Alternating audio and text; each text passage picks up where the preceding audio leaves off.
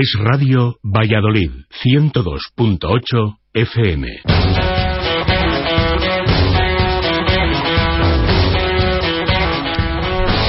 De la tarde seguro que muchos de ustedes ya han comido y están aprovechando estos días intermedios eh, entre los festivos pues para comer un poco menos, comer más saludable porque saben que viene el segundo asalto en apenas un par de días. No preocuparse, vamos a dar algún consejo de cómo comer mejor, de cómo llevar mejor estos días, de cómo no obsesionarse y todo, bueno, pues a través de una dieta saludable. Hola Guille, ¿qué tal? Buenas tardes. Hola Marina, muy buenas. Bueno, todos en mayor o menor medida nos excedemos. Lo hablábamos el otro día con Rocío y es imposible, ¿eh? No, no, no coger algún kilo de más en estos días. Eh, sí, al final quería recordar un poquito lo que dijo Rocío la, semana pasada, porque bueno, al final sí que es verdad que son fechas en las que mm, inevitablemente aparece algún exceso, pero bueno, es importante poner un poquito de cordura y al final ser conscientes, que es lo más importante al final, ser un poco consciente de qué estás comiendo, cuánto estás comiendo y que al final de las navidades, si la báscula aumentado de, los kilos, de dónde vienen y qué ha pasado. si eres consciente de ello, puedes ponerle freno, si no, es un, poco un descontrol. Eso es precisamente lo que decía el otro día Rocío, ¿verdad? Eso es. en la semana pasada lo que nos decía Rocío era, que al final mm, el mantenimiento de los hábitos es lo más importante. Eh, que es lo que, en lo que voy a incidir más. Al final mm, tenemos, mm, son cuatro o cinco comidas fuera de lo normal, más alguna de empresa, que, que de las tantas y muchísimas comidas que hacemos a lo largo de dos semanas, un mes, que puede llegar a extenderse a Navidad, eh, no deben de repercutir tanto en, en, lo que es al final nuestra salud. Eh, tenemos que intentar poner un poquito de cordura los días, entre comillas, de diario, tanto en ejercicio físico, es decir, lo que comentaba el otro día era un poquito mantener esos hábitos de ejercicio, no aumentarlo, no, no hay que buscar ese, ese punto de compensación. La palabra compensación mm, eh, algún compañero nutricionista también lo compartirá conmigo, no es, eh, no es amiga nuestra. Al final... Es decir, mm, he estado una semana, por ejemplo, estos días, la gente que no puede ir al gimnasio, no puede hacer deporte, no voy a hacer deporte eh, en 10, 20 días, a partir del día 7 voy a doblar las sesiones. ¿A eso te refieres? Lo que deberías de, intentar hacer es mantener ese hábito de hacer deporte mm, lo único que puedas, o deporte o actividad física, intentar mantenerlo, que no, no por tener una comida en Navidad o una cena en Nochebuena, mm, luego toda la semana hasta Nochevieja hago la pereza y no voy a ningún sitio ni hago ningún tipo de actividad física. Intentar volver a la normalidad. Es complicado, pero al final es lo más importante. Intentar volver a eso. No compensar. Aumentar la actividad física o comer menos mm, ya nos está generando, ya hay algo mal ahí. Es decir, ya nos puede llevar a ciertas obsesiones que al final es algo que no queremos eh, que aparezca en, ninguna persona. Y en cuanto a alimentación, eh, hablamos de ejercicio físico, actividad física y de alimentación. Tampoco hay que intentar compensar. Eh, es verdad que aparecen esos excesos en comidas, en cenas. Bueno, sabemos y podemos intentar controlarlos, pero lo que tenemos que hacer es intentar volver a nuestra alimentación normal o, que debería de ser habitual. Nuestras verduras, nuestras legumbres, nuestro consumo de agua, frutas, ¿vale? Al final, volver un poquito a la normalidad es lo que nos va a llevar al, éxito, entre comillas. Eh, pero con todo y con eso, eh, el otro día escuchaba, bueno, pues una noticia en la tele al respecto de, esos excesos navideños, que lo, lo peor, lo que más engorda al final son los licores muy por encima de, la, de, la, de los propios alimentos. Eh, al final no es que engorden más o menos, al final podríamos hablar un poquito del conjunto de toda la, comida que estás, que estás metiendo en, en, esa, por ejemplo, en Nochebuena. Al final, si, si encima complementas con, con algo de alcohol, eh, el alcohol al final son calorías vacías. Estás introduciendo en tu cuerpo energía pura y dura que no te sirve para absolutamente nada y que al final estás también dañando a, tu hígado. Era uno de los puntos que queríamos tocar en relación a, Nochevieja eh, y bueno, lo adelantamos. al final, lo que quería dejar claro es que el consumo de alcohol no es beneficioso en ningún tipo de alcohol y no es beneficioso en ningún punto de tu, de tu vida. Entonces, eh, lo primero, no es bueno a nivel físico y por supuesto que no es bueno a nivel de salud. Cuando nos excedemos en el consumo de alcohol, no estamos produciendo. Mm, nada más y nada menos que estamos produciendo una intoxicación en nuestro cuerpo. Pero como mm, podríamos decir, es casi inevitable, no, no emborracharnos, ni mucho menos, pero sí tomar una copita, un poco de champán, un poco de vino en estos días, eso es inevitable.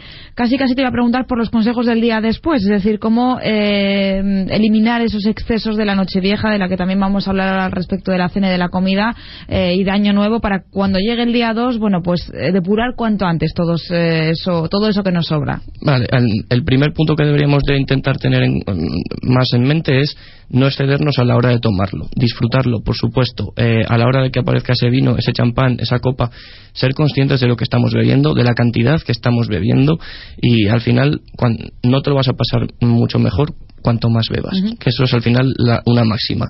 Bebe con moderación, disfruta eh, y sé consciente de que eso no es bueno para tu salud. ¿Cómo podemos eh, intentar remediarlo?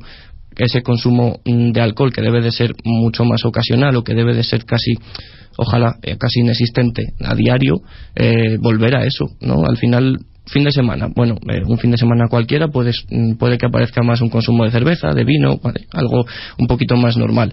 Y, y en Nochevieja en Navidades es algo más más común el día 2, el día 3, el día 4 ya no son días de celebración, ya no son días en los que, aunque nos quede la botella de vino a medias, mm, intentar, podríamos dejarla o intentar acabarla cuanto antes, ¿vale? Pero, pero en principio eso, no arrastremos todas aquellos aquellas sobras o aquellas comidas que nos queden o aquellas malas elecciones, por, decirlo de alguna manera, durante toda la semana.